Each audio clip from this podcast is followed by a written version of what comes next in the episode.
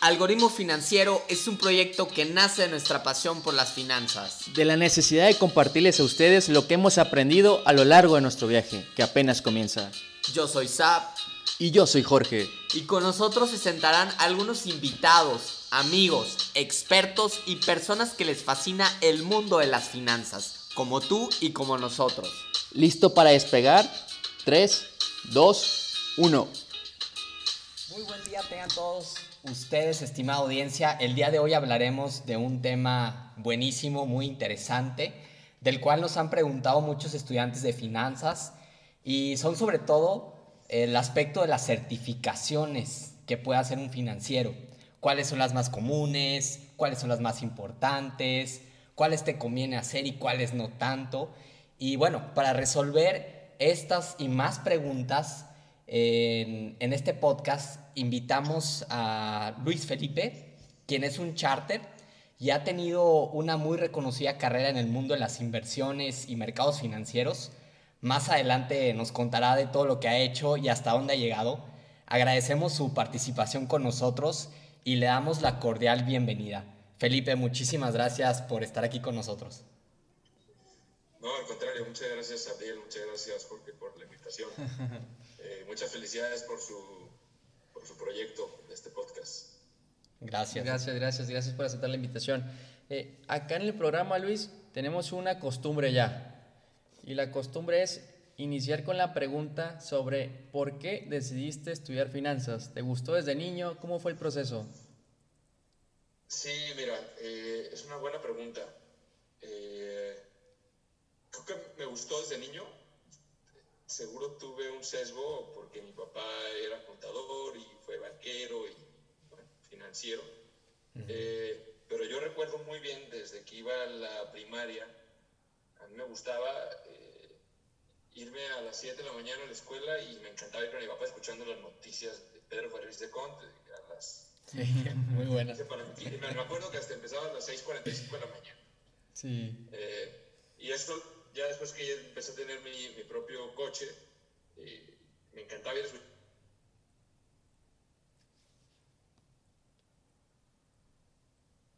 papás escuchando noticias o mis hermanos más chicos uh se, quejaban de mí, eso les hacía raro que yo todo el día quería estar escuchando noticias. Y, y encontré yo en las finanzas y en los mercados financieros un, un lugar en donde justo es muy interesante porque los mercados financieros captan toda la información de, todo tipo, no, no, solo información financiera. Tan así es que hoy es el tema de las elecciones, pero mañana es un, conflicto geopolítico, eh, un huracán. Eh, todo eso tiene al final consecuencias que se ven reflejadas en los mercados financieros. Oye, en cuanto a la universidad, tenemos entendido que le hiciste en el ITESO, ¿verdad? ¿Por qué elegiste esa universidad? Pues, eh, no, no, no, sé, creo que no tuve, no creo que hice un proceso que me, me hubiera gustado haberlo pensado dos, tres veces más. Eh, quizá más adelante les platicaré más, pero, pues bueno, me gustaba la filosofía del ITESO, creo que fue más por eso. Pero después en mi carrera encontré que las finanzas, las finanzas es una industria que se concentra en las capitales de los países, a mi parecer, excepto Estados Unidos, que es pues, el mercado financiero más grande del mundo, la economía de los más grandes del mundo, y donde tienes varios centros financieros, como puede ser San Francisco, eh, Nueva York, Boston, Miami, etc. Eh, pero las finanzas en los demás países se concentran en las capitales. Por ende, los profesionistas de la industria de finanzas eh, pues mejores suelen encontrarse en las capitales y últimamente vas a tener los maestros mejores que te pueden enseñar finanzas, pues van a estar en las capitales también. Eh, yo creo que si hubiera tenido más el contexto de esto desde el principio, me hubiera gustado que alguien me hubiera dicho esto antes de empezar a estudiar finanzas creo que hubiera optado por tratar de venirme a la Ciudad de México a estudiar desde un principio. Eso sí. Pero bueno, nunca es tarde, ¿no? Y ahorita... yo, creo que en Guadalajara puedes encontrar a lo mejor arquitecto, el mejor doctor. O sea, hay otras industrias que no se concentran necesariamente en los capitales, pero personalmente creo que la industria financiera es una de las que sí se concentra. Es de moverse para allá, ¿verdad? En busca de esa oportunidad. Creo que, o sea, sí creo que puede haber muy buenos ingenieros en Guadalajara. Guadalajara se ha vuelto un hub en temas de tecnología, pero en temas de mercados financieros es la ciudad, la verdad. Muy bien. Eh, platícanos un poco sobre tu vida profesional, Felipe. ¿Cómo comienza esa trayectoria? ¿Dónde comienzas trabajando? ¿Y cómo es que pues llegas a estar a donde, donde estás ahorita? Mira, eh, sabía que quería esto de entrar a la bolsa, a los mercados financieros, me causaba inquietud. La verdad es que no sabía cómo. Y me encontré con una oferta de trabajo en la bolsa de trabajo del TESO, que era para unas prácticas profesionales en banca patrimonial y privada de Bancomer. Yo tampoco sabía bien de qué se trataba banca patrimonial y privada, pero le puedes decir banca patrimonial y privada, también les puedes llamar a estos áreas de los bancos casas de bolsa. Eh, si me hubieran dicho qué prefería, si banca patrimonial y privada o casas de bolsa, pues hubiera dicho casas de bolsa, pero últimamente es casi lo mismo. Eh, entonces tuve la suerte de, de, hacer mis prácticas profesionales ahí. Y ahí otra cosa chistosa. Ahí empecé yo en una oficina de Vancomer, en, en Andares, una oficina nueva. Banca patrimonial privada es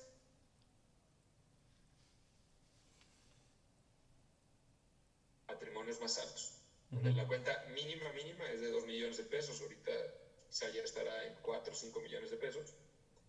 Y y bueno, esto es banca patrimonial y banca privada eran las cuentas de arriba de 10, 15 millones de pesos hasta 500 millones de pesos. Una, unas locuras. Eh, y, y, bueno, la atención en banca privada de Bancomer era parecida a un, similar a un banco, pero de lujo, ¿no? O sea, un poco más sofisticado, donde una atención obviamente muchísimo más personalizada, pero donde el componente central eran las inversiones. Si bien en banca privada veían otro tipo de, de, servicios financieros, como hasta una tarjeta de crédito, eh, el central era el manejo de las inversiones de los clientes. Y, y, ahí tuve la suerte de hacer mis prácticas profesionales. Creo que me sirvió mucho, esto era todavía un año y medio antes de graduarme, cuando empecé. Eh, me di cuenta rápidamente que una de las de los MOST, eh, quería seguir en esa industria, era por ejemplo tener la certificación de la MIP 3. Entonces, eh, fui a un curso que me mandaron de Vancomer en, el verano y me vino una semana un curso intensivísimo en la Ciudad de México y me saqué la MIP 3. Entonces, esto era todavía casi poco más de un año antes de graduarme. Eh, quizá me adelante un poco, pero lo, esto es justo de, de este podcast, creo que el tema de las certificaciones, cómo te van diferenciando eh, del resto. Y a mí me diferenciaron de entrada de que tenía un año, tres meses antes de graduarme, yo ya tenía la MIP cuando ninguno de mis compañeros la tenía. Yo no quiero decir con esto que yo era más listo, pero seguro que eh, una bolsa prefiere contratar a un chavo que ya tiene la MIP que uno que no la tiene. Eh, entonces eso me sirvió. Yo me he dado cuenta en mi carrera que la vida te pone donde tienes que estar. Hay que estar despabilado y hay que buscarse las oportunidades, pero, por ejemplo, yo en Vancomer me quería quedar pues porque me gustó. Sin embargo, ellos también querían que me quedara, pero no podía porque tenía que ir a la, escuela, a la universidad de la Eh, entonces se acabó mi periodo de seis meses y listo. Me puse a buscar trabajo en otras casas de bolsa, en otras bancas privadas, afortunadamente encontré eh, a los dos meses un rol de banquero privado junior en Casa de Bolsa Interacciones. Y que a pesar de que era un tanto lo mismo, atenciones de inversiones de personas físicas de altos patrimonios, esta sí era una casa de bolsa pura y dura, donde no veíamos cuentas de cheques, donde no veíamos tarjetas de créditos, eh, créditos hipotecarios, o sea, aquí solo eran inversiones y, y, muy concentrado en renta variable y en inversiones en directo. Eh, entonces, este periodo de interacciones me, me permitió aprender muchísimo de cómo funcionaba los mercados financieros y la bolsa, hablaba muy seguido con las mesas y, y empezar a ganarme la confianza de los clientes también. Eh, así fue un poco como comenzó mi carrera. ¿Cuándo, ¿cuándo definiste, Felipe, el momento en que dijiste, ah, me tengo que ir a la Ciudad de México para ver más oportunidades? Mira, eh, yo creo que fue a los 15 minutos de, haber, de empezar en Bancomer, en banca privada. Eh, inmediatamente me di cuenta que hacían el morning call y que hablaban a las personas de la Ciudad de México y todo el mundo les veía como los que sabían o los técnicos. Y entonces me di cuenta que allá estaban las áreas de staff con mayores, pues sí, skills técnicos. y, en, y, en, donde yo estaba eran más áreas de atención al cliente, de ventas, eh, que está bien, me, me encanta, pero es un área muchísimo más de interpersonal skills que de, que de technical skills de mercados financieros. ¿no? Entonces, me di cuenta que si quería desarrollar eh, en mercados financieros institucionales, eh, me tenía que ir a las y eso me di cuenta muy rápido. Entonces, seguí con esto, seguí en interacciones en la casa de bolsa, seguía con viendo, hablando a las mesas a la Ciudad de México para hacer operaciones, bueno, a veces viajaba de trabajo a la Ciudad de México y venía aquí y me sentía como en Nueva York. Eh, me sentía bien importante que me pagaran un viaje. Yo venía a la Ciudad de México de negocios. Eh, y me acuerdo que me levantaba a las 5 de la mañana en el hotel para irme a las 6 de la mañana cuando llegaban los traders a la mesa eh, para ver lo que hacían en la mañana. Tenía como la ilusión de, de venirme aquí. Y, y bueno, vi que no había oportunidades dentro del banco entonces empecé a aplicar a unas maestrías que me recomendaron de Fundación Carolina, es una fundación española que da becas para estudiantes latinoamericanos, para que vayan a estudiar posgrados a España, de, todo tipo, o sea, desde arquitectura, cultura, medicina y finanzas. y, y, fui ganador de una beca para estudiar una maestría en Madrid, en CUNEF, que es una universidad, digamos, un tanto boutique, especializada en finanzas, en banca y finanzas. Y me fui un año a una maestría full time en agosto del 2015. Y bueno, pues si quieren les platico más detalles. Intenté en su momento quedarme a trabajar en Europa.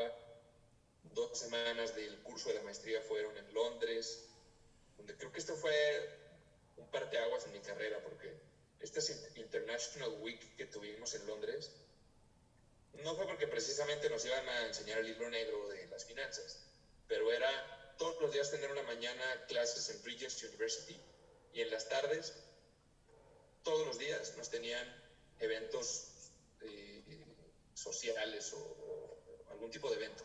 Que vamos a Barclays a que nos den una plática de economía y nos diga la persona de recursos humanos cómo aplicar a los summer internships o a, o a los roles de, de empezar a trabajar en el banco y al día siguiente en Merrill Lynch y al día siguiente Morgan Stanley, JP Morgan, y, luego bajaban 50 banqueros a las 7 de la tarde y se tomaban unos cócteles con nosotros ahí, solo para que hiciéramos networking. Entonces creo que el propósito de estas dos semanas en Londres no era que te hicieras un crack en finanzas, pero que sí te abrieras tu contexto y, que y, toda la gente que nos daba estas pláticas, todos eran exalumnos de, de CUNEF. Entonces era como, mira, esto es lo mejor del mundo, y el que está dando la práctica aquí, el que te está invitando a que te vengas, él estaba sentado donde tú estabas. Y creo que esa parte de creértela es, es toda la diferencia. Si, si yo le digo a cualquier amigo de mío del ITES, oye, ¿por qué no te vas a Londres? ¿De qué estás hablando? ¿Cómo, cómo, voy a ir a Londres? Pues se aplica un summer internship o, bueno, no sé, yo, yo tengo amigos en Londres, tengo amigos en Luxemburgo, tengo amigos en Suiza, tengo amigos en Viena, eh, o sea, como que eh, esa parte de abrirte los ojos al contexto global fue muy importante en mi maestría. Y bueno, a mí personalmente se me complicó mucho por el tema de la visa, siendo eh, mexicano y no tener pasaporte europeo, es, es muy complicado. Eh, y ya que dije, bueno, de plan, regreso a México, obviamente tenía claro que a regresar a la Ciudad de México. ¿En, ¿En algún tiempo de tu vida no te gustaría regresar allá a Europa? Sí, por supuesto. Hoy veo fotos o hablo con mis amigos de Madrid. Me encanta. Qué, qué, gran calidad de vida es, es, vivir en Europa y especialmente en Madrid. Me, me, me encantó. Es, tiene este uh, un poco, siente un tanto latino. No sé si sí. sea el que hablas en el mismo idioma, uh -huh. pero creo que es un tantito, hay un tantito de caos que a veces es necesario. Pero hay mucho orden y limpieza, instituciones, primer mundo que lo ves en Europa. Sí, concuerdo contigo, 100%. Y más Madrid. A mí también me tocó irme un verano, pero a Lieve, no sé si, si escuchaste algo de esa universidad. Sí. Muy bien. Oye, Felipe, eh, re recordamos mucho que en ciertos puntos nos comentaste que, que llegaste a trabajar en una Afore, ¿no? Y cuando nosotros nos te escuchamos decir eso, pues decimos, wow, ¿no? Qué, qué, chido trabajo. Ahí sí pones en práctica todo lo técnico, como mencionas tú en las inversiones. Eh, ¿Nos puedes platicar cómo era tu día a día, más o menos? Sí, claro. Y me gustaría ir un pase antes para contarles cómo, cómo fue que entré a la FORE. Ah, sí, Creo sí. que puede servir. Eh, les digo, yo regresé a la maestría, tenía claro que quería estar en la Ciudad de México. Un muy buen amigo mío de la carrera, eh, que también tenía grandes aspiraciones. Y, personalmente creo que es el más crack de, de la carrera. Y, y, todavía sigo creyendo que es de los profesionistas que conozco en este medio más destacados.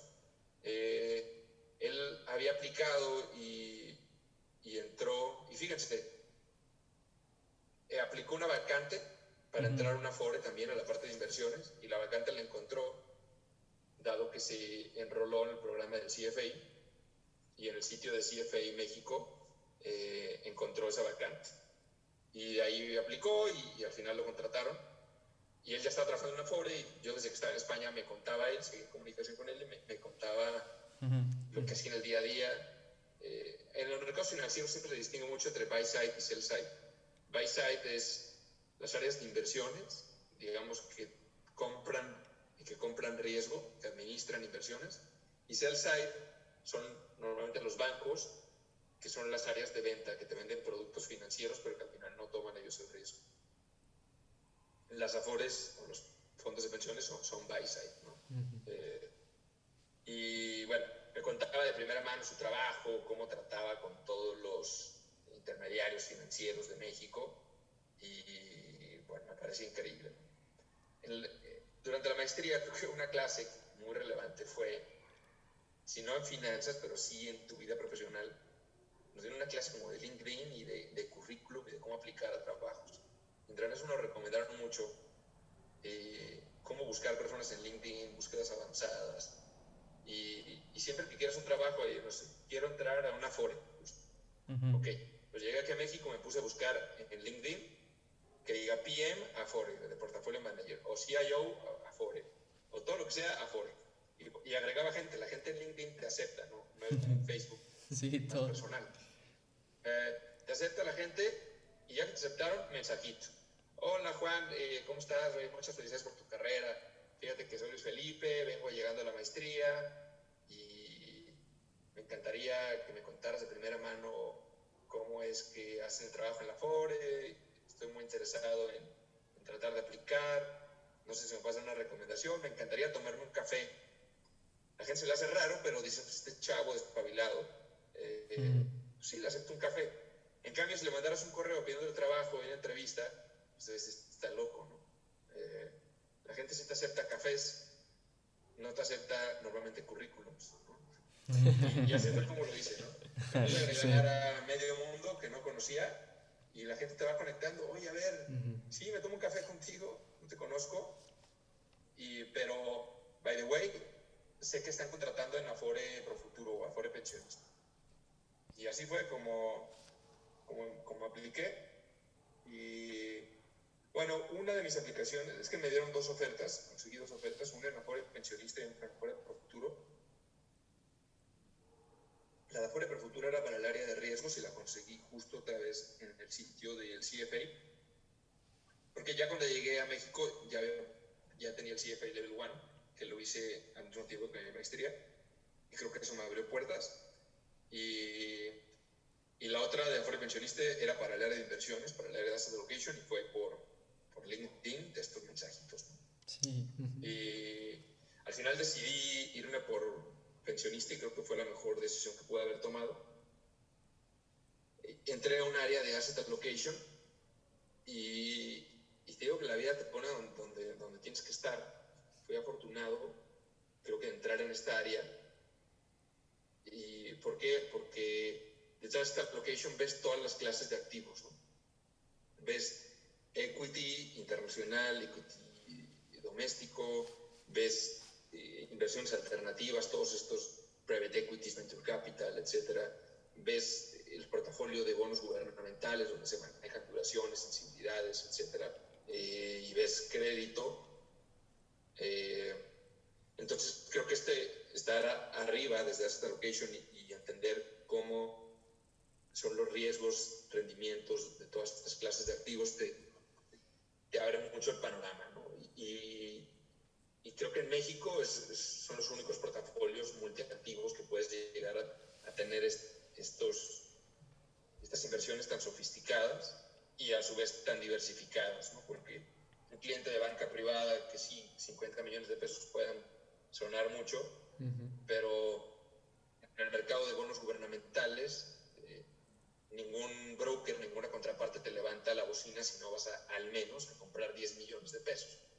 Eh, eh, imagínate. Entonces, una persona física, yo creo que no hay más de 30 personas físicas en México que pudieran tener de veras un portafolio diversificado en, en todos estos tipos de clases de activos. ¿no? Por eso las personas físicas tienen que invertir a través de estos afores.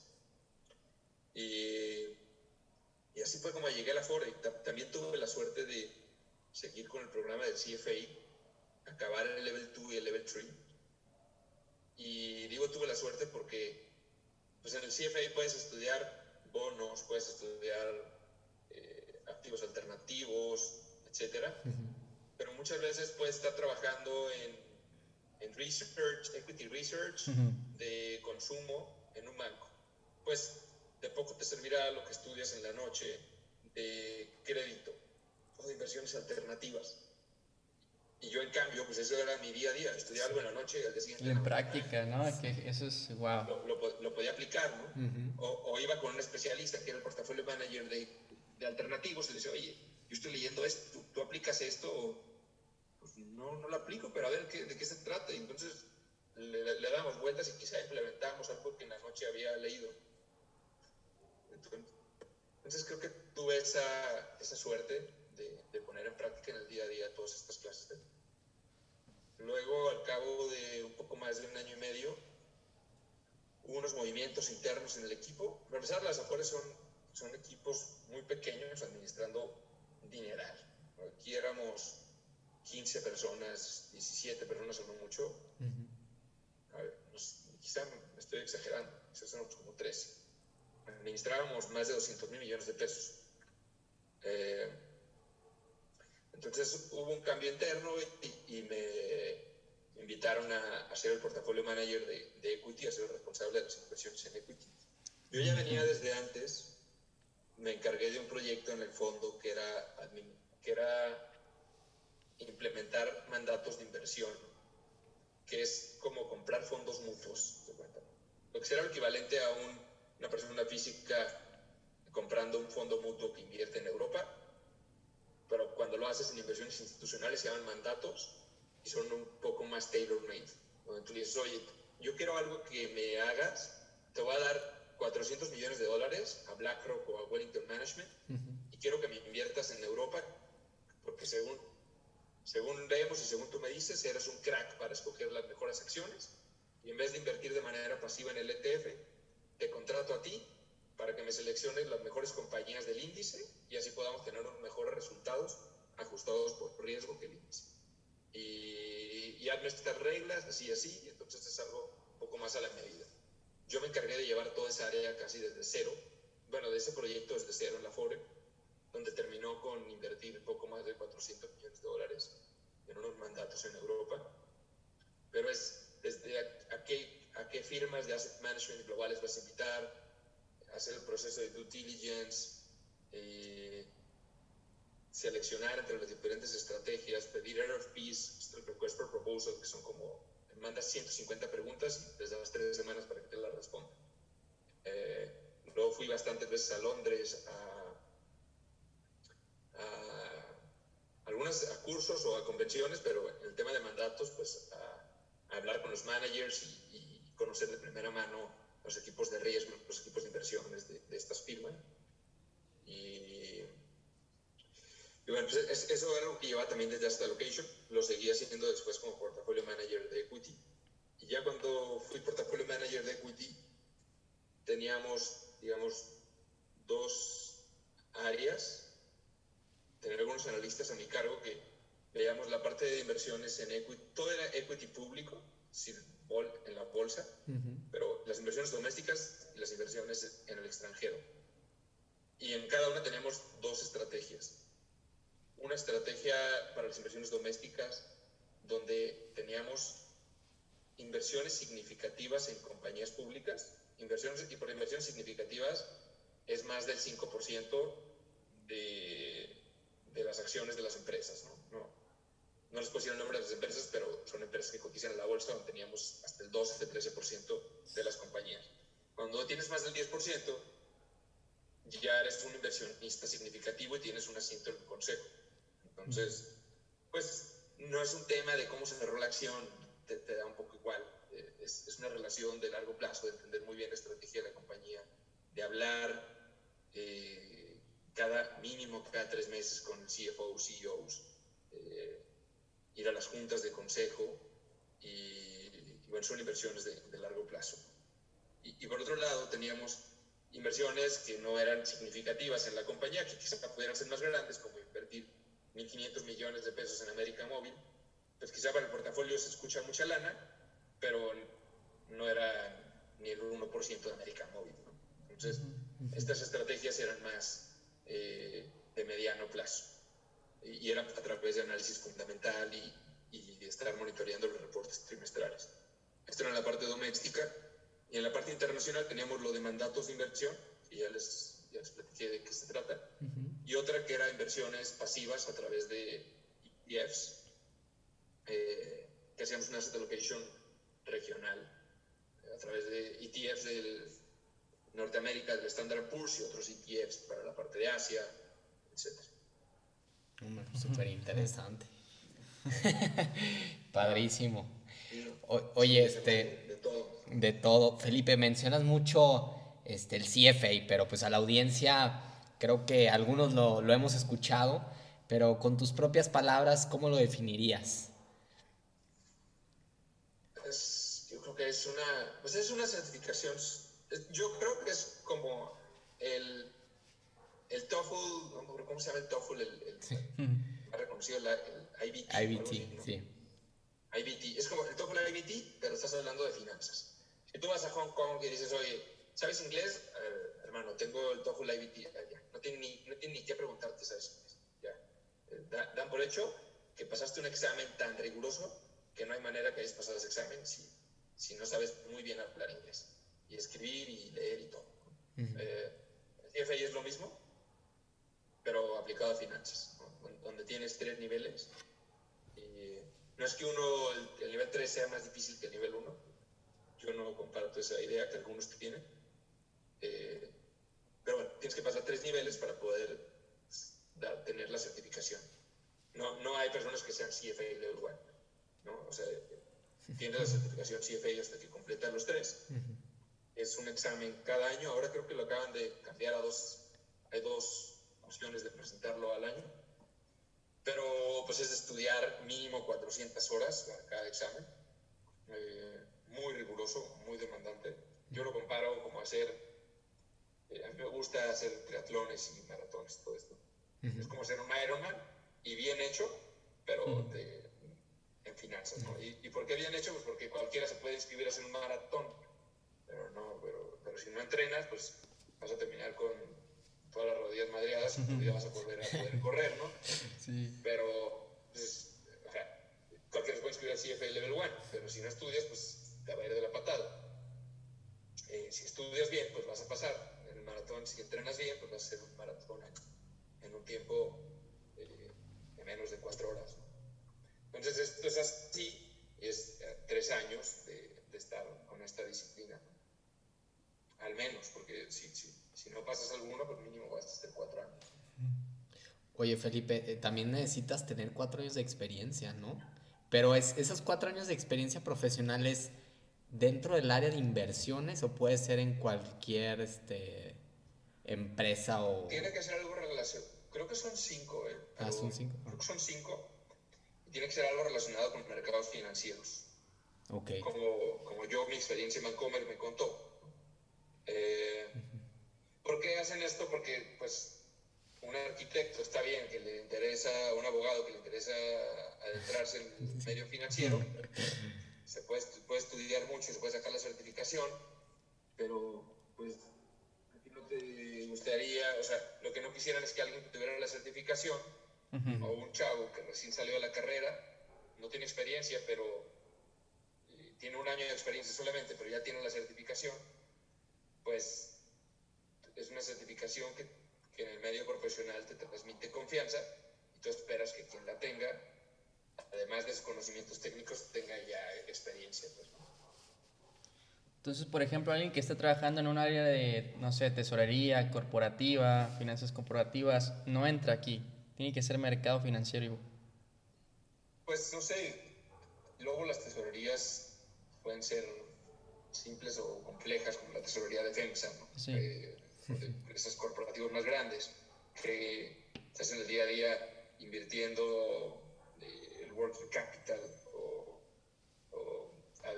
no sé, analizando diferentes financiamientos, yo creo que eso sí podría entrar.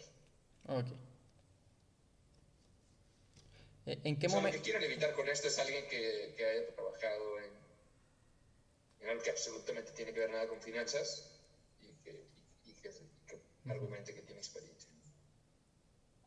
Sí. ¿E-, ¿Y en qué momento Felipe, contigo surgió la idea de hacer el CFA. Mira, a mí me hubiera gustado que alguien me hubiera contado que era... Ah, nosotros también. sí, yo creo que pero, pero bueno, me, enteré ya muy avanzada la carrera de, de, que, de que iba más o menos esta maestría. eh, no sé, como que había, me acuerdo muy bien que mi ex jefe, mi primer jefe de Vancomer, cuando empecé en la banca privada, fue el primero que me habló de esta certificación y hablaba de alguien en el banco que la tenía como si fuera eh, una eminencia, ¿no? Entonces, pues yo, yo hasta no me la creía que, que, yo podía llegar a, a, sacarme la certificación. Creo que en ese entonces en México había 120 personas que la tenían. Hoy son casi 300 profesionistas. eh, y creo que eso es de lo más importante, ¿no? Cuando estudias cualquier carrera, cualquier profesión, algo imprescindible es, es destacarte y, y, dejar de ser del promedio. Eh, y esta es una buena manera como financiero de, de destacarte. ¿no? Y además es importante eh, compartir los que, a los que nos están escuchando que esta es una certificación relativamente barata. O sea, cualquier maestría si tú estudias una maestría en el extranjero, si estudias una maestría en el ITAM, te vas a Hong Kong o a Francia, nadie va a tener ni idea, les va a dar igual que sea una maestría del ITAM o que sea una maestría del TEC o del OVM o de, o de la escuela que sea. no, no van a saber eh, diferenciar entre uno y otro. En cambio, si te vas con una maestría de Yale, de Stanford, de NYU, ah, ok, saben de qué están hablando porque son las top 10 universidades de, del mundo, ¿no? También van a reconocer cuando les digas, oye, me saqué el CFA Level 1, Level 2. Ah, órale. O sea, es igual de reconocido, eh, homologado, pues, en otras partes del mundo. En cambio, estas maestrías top 10, pues te van a costar 350 mil, 400 mil dólares. El CFA te va a costar mil dólares cada nivel. Entonces, que el, el reconocimiento contra el precio, pues es, es una muy buena inversión. Sí, sin duda. Entonces, ¿tú recomendarías a los que nos escuchan, que ya están a lo mejor por graduarse o ya se graduaron y deciden, bueno, están medio dudosos si quieren hacer una maestría o no, o hacer una certificación? Pues a lo que nos dices, yo creo que sí sería más recomendable, obviamente, si les interesa la parte de mercados financieros, pues irse por un CFA. Por, supuesto, eh, totalmente. Aparte, el CFA, aparte de lo técnico, puedes desarrollar muy altas capacidades técnicas, eh, se toma muy en serio la parte de la ética. Y, a mí me gustó cómo la, estudié en los tres niveles. ¿Por qué? Porque te ponía como ejemplos muy claros, que no es nomás pórtate bien, sino es explicarte bien cuáles son las consecuencias de, de no tener ética, especialmente en el medio financiero, porque puedes estar en una casa de bolsa y haces trampa o te transeas un cliente. O, ¿qué pasas? Ok. En cuanto hagas eso y alguien se dé cuenta, ese cliente lo único que va a decir, ah, es que en las casas de bolsa o en la bolsa eh, te roban y te transean. ¿Qué pasa cuando eso le va a contar a sus amigos? Nadie va a creer en las casas de bolsa, nadie va a creer en las... Si alguien a las afores, imagínate que los sorprendan haciendo un mal uso de los recursos, tomando decisiones de inversión con dolo, haciendo alguna tranza por ganarse eh, unos centavos, te manejas tanto dinero que el punto 001%, pues quizás es un millón de pesos.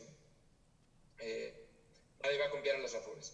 Cuando eso pasa sistemáticamente, pues no va a llegar dinero a las afores, las afores no van a invertir en nuevas empresas, no se van a crear empleos y, y pues es un, es un círculo vicioso que sí termina impactando a la sociedad de manera muy relevante. Eh, una pequeña acción tuvo un resultado enorme. Sí, sin duda, termina manchando toda la imagen. ¿Considerarías, Felipe, que eh, el CFA está encaminado a las personas que quieren inclinarse hacia los mercados financieros, financieros y hacia las inversiones? ¿O crees que es, es para todos los financieros en total?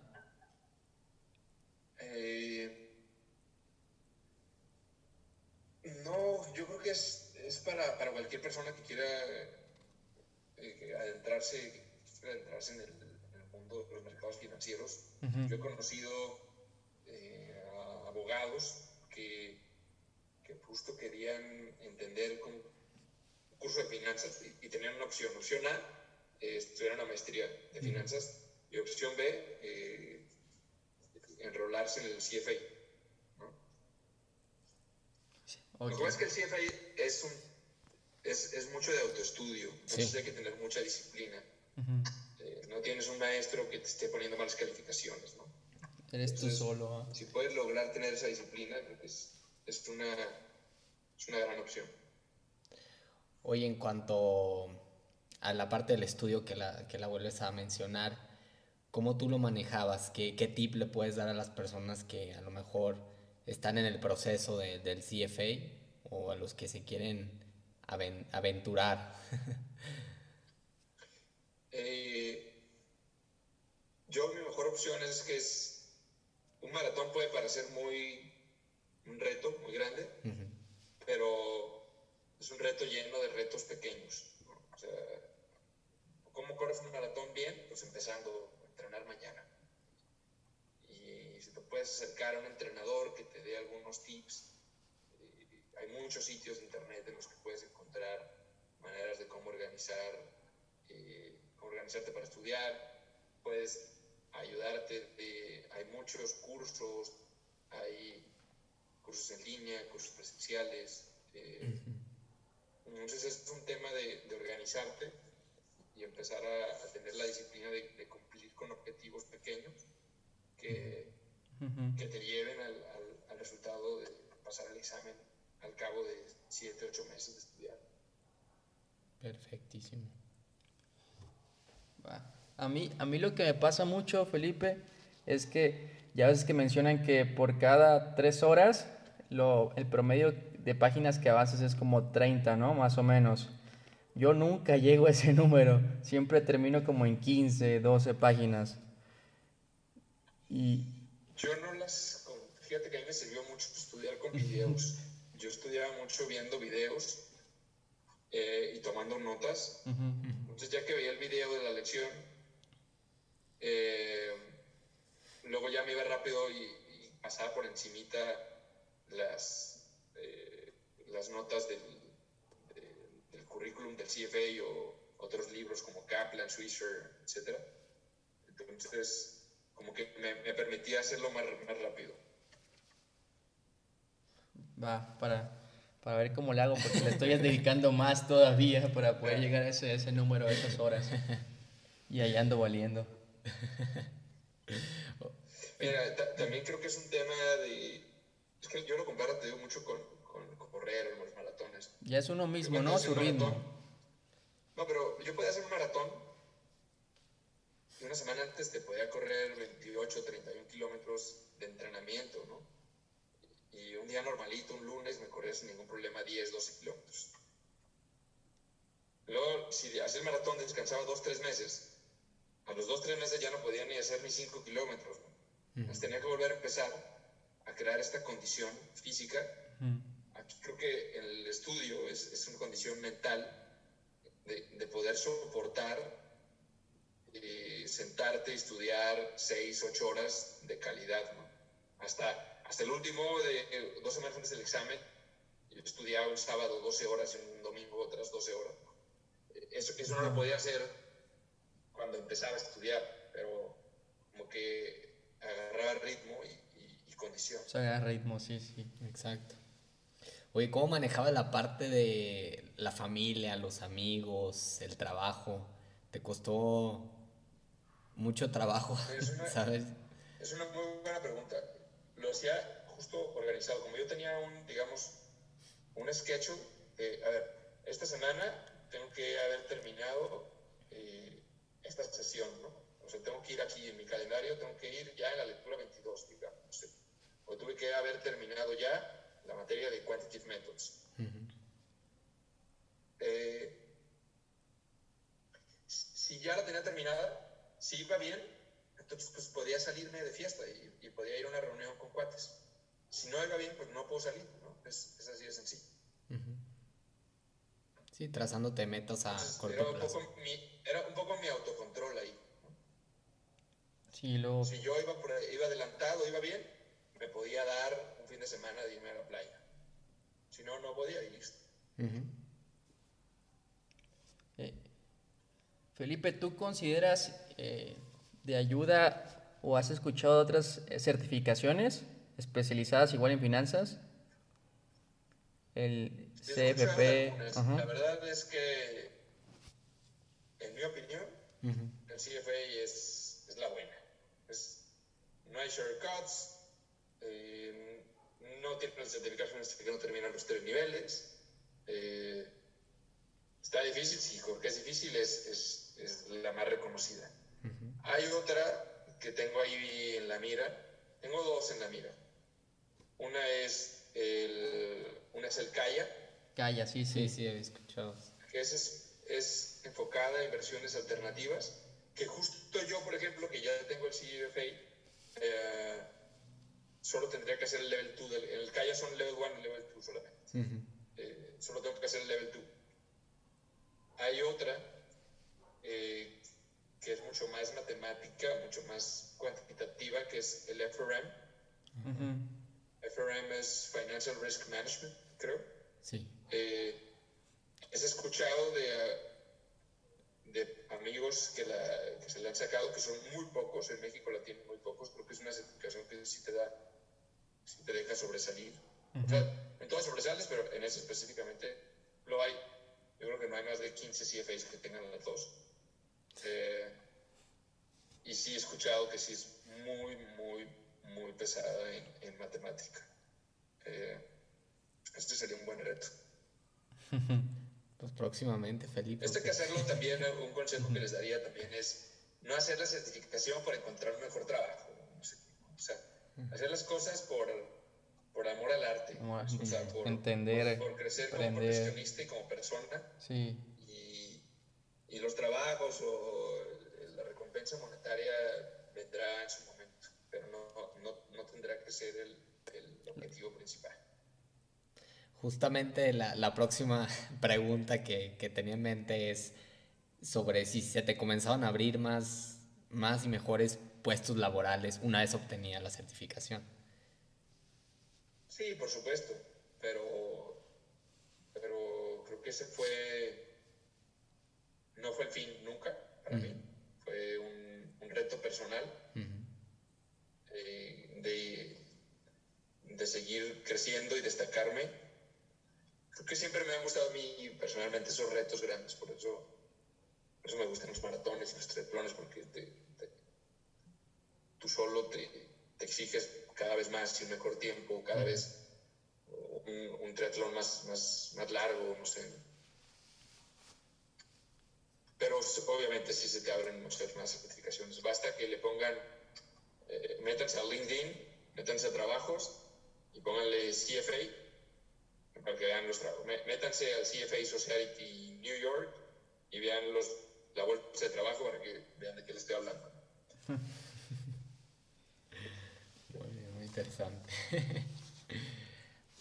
sí, sí, eso sí. Eh, ¿Cuáles son los, ¿Cuál de los tres niveles en lo personal, Felipe, se te complicó más? No, creo que todos tuvieron su, su grado de...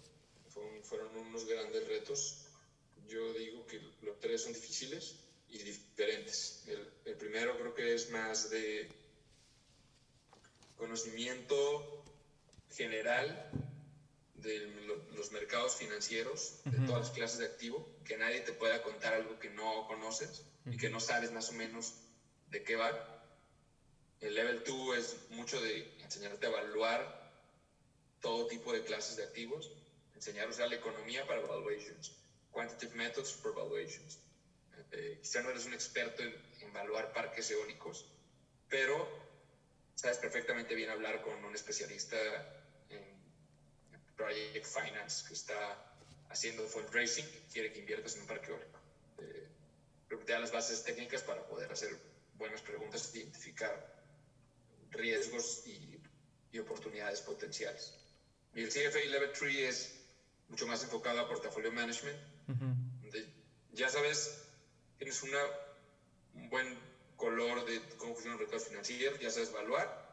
Ahora te vamos a enseñar cómo combinar esas oportunidades de inversión y meterlas en una canasta para que funcione de la manera más eficiente. y, este tema de hacer portafolios de inversión es muy importante porque, porque le puedes invertir en una empresa eh, del sector de la aviación. ¿Cuándo, ¿Cuándo, lo va a ir bien una aerolínea? Pues cuando el petróleo baje, porque es uno de sus principales costos. ¿Cuándo lo va a ir bien a una petrolera? Pues cuando el petróleo suba. Que tienes que hacer un poco es tener las dos en un portafolio de inversión para netear un poco esos riesgos. Muy bien. Oye, Felipe, también me, me acuerdo que nos llegaste a platicar que actualmente estás manejando algunas inversiones para clientes y estás llevando a cabo un proyecto relacionado al inmobiliario. ¿Qué nos puedes compartir sí. de, de, este proyecto? Sí, justamente ahora eh, empezado un, un, side business de asesoría financiera independiente para contactar a algunos de los ex clientes que tenía en la banca privada y les manejo sus inversiones de manera independiente, que valga la redundancia, porque, porque algún cliente puede tener sus inversiones en Bancomer Uh -huh. Otros puede tener en Credit Suisse y otros los puede tener en Interactive Brokers en Estados Unidos. Entonces, yo solo me pongo en medio de los banqueros y, y, cada, y, y tomo las decisiones de inversión en vez de los banqueros ir con los clientes a hacerles algún pitch de alguna oportunidad, me la hacen a mí, que tengo los skills para identificar algunos conflictos de interés o, o las mejores oportunidades. Uh -huh. okay. y, y eso es lo que, lo que estoy haciendo ahora, ¿no? Eh, también en la parte inmobiliaria he estado mucho más metido el año pasado, después de este, en temas de rentas, abrir algunos negocios para renta ventas institucionales en la Ciudad de México. Ahorita está algo parado, pero seguimos por ahí iniciándole. Ok. Entonces, tal cual, Felipe, tú, tú no administras las inversiones, eres como el punto medio, no llevas como una estrategia de inversión ni nada por el estilo. Sí, sí. O sea, sí, bien yo me encargo de, llevar la estrategia de inversión. Lo que pasa es que tenemos las inversiones no todas están en, en Macomer, otras están de algunos clientes en Vector, entonces uh pero últimamente yo soy el que tomo las decisiones de inversión y hago el asset allocation. Eh, creo que he tenido la... Es, muy interesante tener este approach de, de manera independiente porque un, como un 35% de las inversiones las tenemos en inversiones privadas que no están en mercados públicos. Tengo algunos contactos en fintechs, por ejemplo, o en arrendadoras, que en vez de invertir en bonos públicos, pues mejor encontramos algunas oportunidades de inversión con buenos perfiles de riesgo-rendimiento, donde podemos tener intereses del 14-15% eh, de manera diversificada y con los riesgos mitigados de una manera u otra, pero que no cotizan en la bolsa y, que no están en los estados de cuenta de las casas de la bolsa. Entonces, esto nos ha ayudado a tener unos rendimientos eh, un tanto mayores a los que se pueden encontrar comúnmente en, las opciones de inversión de las casas de bolsa. Oye, esta es una pregunta a lo mejor más personal para nosotros. Eh, ¿Con cuál de las estrategias conocidas de inversión te identificas más? Eh, mira, me encanta el no andarle jugando al más listo. Eh, me encantan las inversiones pasivas y porque, o sea, cómprate un ETF y listo. No, no juegues aquí al que tú vas a comprar Apple y Amazon y a ver cuál va a subir, ¿no? Eh, es la manera más eficiente de invertir, más barata y, sin, y, quitándote de costos, ¿no? Entonces, es un tema de qué haces tú haces de lo que Sí. Eh, sin, y esta location puede sonar muy sofisticado, pero es tan fácil como, comprarte dos ETFs que tengan todos los bonos, que replique el índice del Vanguard, del Barclays Global Bonds, y comprarte otro índice, otro ETF que replique el MSCI World. ¡Pam! Listo. Te compras esos dos en la proporción que quieras entre, entre equity y fixed income. Sí. Y listo, no, no necesitas nada más. Eh, y y para muchos, la manera más eficiente de invertir es un tema de promediar y respetar tu asset allocation y mes con mes o trimestre con trimestre, ir depositando y depositando algunas cantidades. Para los que yo digo los mortales, yo la mejor inversión que recomiendo es invertir en tu Afore. Porque una, son los portafolios más sofisticados y más diversificados de México. Ningún mortal tiene acceso a invertir en parques eólicos, en negocios de exploración profunda de petróleo, eh, en estos mandatos que yo hacía en la FORE tan tailor-made. Tú como mortal no tienes acceso a esas inversiones, porque esas inversiones mínimo tienes que poner un ticket en la mesa de 100 millones de dólares. Eh, y no es que las afores sean, sean los ricos, ¿no? Lo que pasa es que las afores representan a millones de personas con sus contribuciones mes a mes, ¿no? Dos, y, y, y voltean a ver los retornos de las... El año pasado, la mayoría de las administradoras tuvo rendimientos por arriba del 14-15%. Ningún instrumento convencional eh, te dieron esos rendimientos después de impuestos y después de después de fees, ¿no? Eh, ¿Me escuchan? Sí. ¿Sí? Ok. Eh, ¿Qué otro? Ah, bueno, y otra cosa que es importante en las Afores, que es el beneficio fiscal. Tú, tú lo puedes deducir de impuestos. Les pongo un ejemplo muy fácil. Si tú ganas, por decir, un millón de pesos al año en sueldo bruto, si, si tú mandas 100 mil pesos a ahorro voluntario, tú cuando te llegan como empleado tu sueldo a cada quincena te llega en neto, te, llega te hacen una retención de impuestos. Digamos que si, por fines prácticos, si tú ganas 100 mil pesos al mes sueldo bruto, te va a llegar a tu cuenta más o menos como 65 mil pesos. Esos 35 mil pesos no se te los robaron, esos 35 mil pesos se fueron entre algunos pagos de impuestos y retenciones. En este ejemplo que estábamos, si tú ganas un millón de pesos brutos al año, tú le dices al SAT, oye, ¿sabes qué? Yo el 31 de diciembre, fíjate que mandé 100 mil pesos a Mejor de ahorro voluntario, entonces en agosto, eh, no, perdón, en abril que hagas tu declaración anual como persona física, le dices, oye, tú me cobraste impuestos como si yo hubiera ganado un millón de pesos al año, pero ¿sabes qué? Yo gané solo 900, yo gané 900 mil, 100 mil los mandé mejor. Entonces tú, SAT, me debes 35 mil. Ok, ok. Entonces, de esos 100 mil que me retuviste, no, papá, esos me los debes. Entonces, dejaste invertidos en diciembre 100 mil pesos y en agosto te regresaron 35 mil. ¿no? Eh, eso, eso, no, eso no lo tienes en ninguna otra inversión. Entonces, de entrada, si lo quieres ver de una manera muy sencilla, es como si en tres meses hubieras tenido 35% de rendimiento. Sí, buen tip, buen tip. Tocando un poquito el tema eso de las afores, este, Felipe, ¿cómo ves la, la nueva reforma que quieren implementar? Muy bueno, muy bueno. Sí. ¿Me escuchan? Sí. Ah, eh, buenísimo. Eh, va, va, a subir muchísimo la, la, contribución de que hoy se encuentra como el... Hoy se va como el 15% a un tipo de ahorro, donde la mitad se va al Infonavit y la mitad se va a las Afores. El Infonavit es una, para mí, eso está mal, porque los portafolios de inversión de las Afores son muchísimo más diversificados, mucho más sofisticados y han tenido muchísimo mejor rendimientos que el Infonavit. Entonces, no creo que, no creo que debería de... Y aparte el Infonavit era, era un instrumento muy importante para que la gente pudiera acceder a hipotecas cuando no había otras opciones. Hoy cualquier banco ya te da hipotecas. Entonces creo que el Infonavit no es indispensable. Eh, con esto van a subir las contribuciones de las Afores que hoy son como del 7.5% de tu sueldo bruto. Las van a subir al 15% casi, escalonado durante los siguientes seis años, me parece. Eh, es una combinación entre el gobierno y el patrón.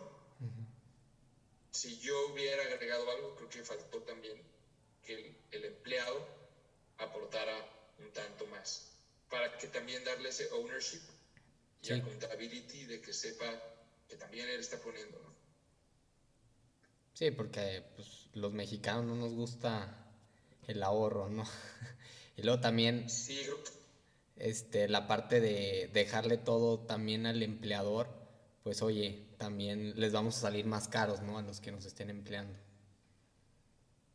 Sí, de acuerdo. Bueno, por último, eh, Felipe, eh, antes de despedirnos, nos gustaría que compartieras a la audiencia algo que hayas aprendido recientemente, una experiencia, un libro, una película, una noticia que te haya resultado de mucho valor. Sí, le recomiendo mucho uno de los mejores libros que he leído de finanzas, historia económica y de, y de liderazgo. Es un libro que se llama Vancomer, Logro y Destrucción de un Ideal, que es la autobiografía de Enrique Espinosa Iglesias. Fue el, él fue, él fue en su momento, no, no, fue el fundador, bueno, fue, fue el que, sí, fue un tanto el fundador de Vancomer, que fue el Banco de Comercio. Antes se llamaba diferente y, y empezó a juntar otros banquitos para, para ser el Banco de Comercio fue un empresario, emprendedor saso, que empezó una industria del cine.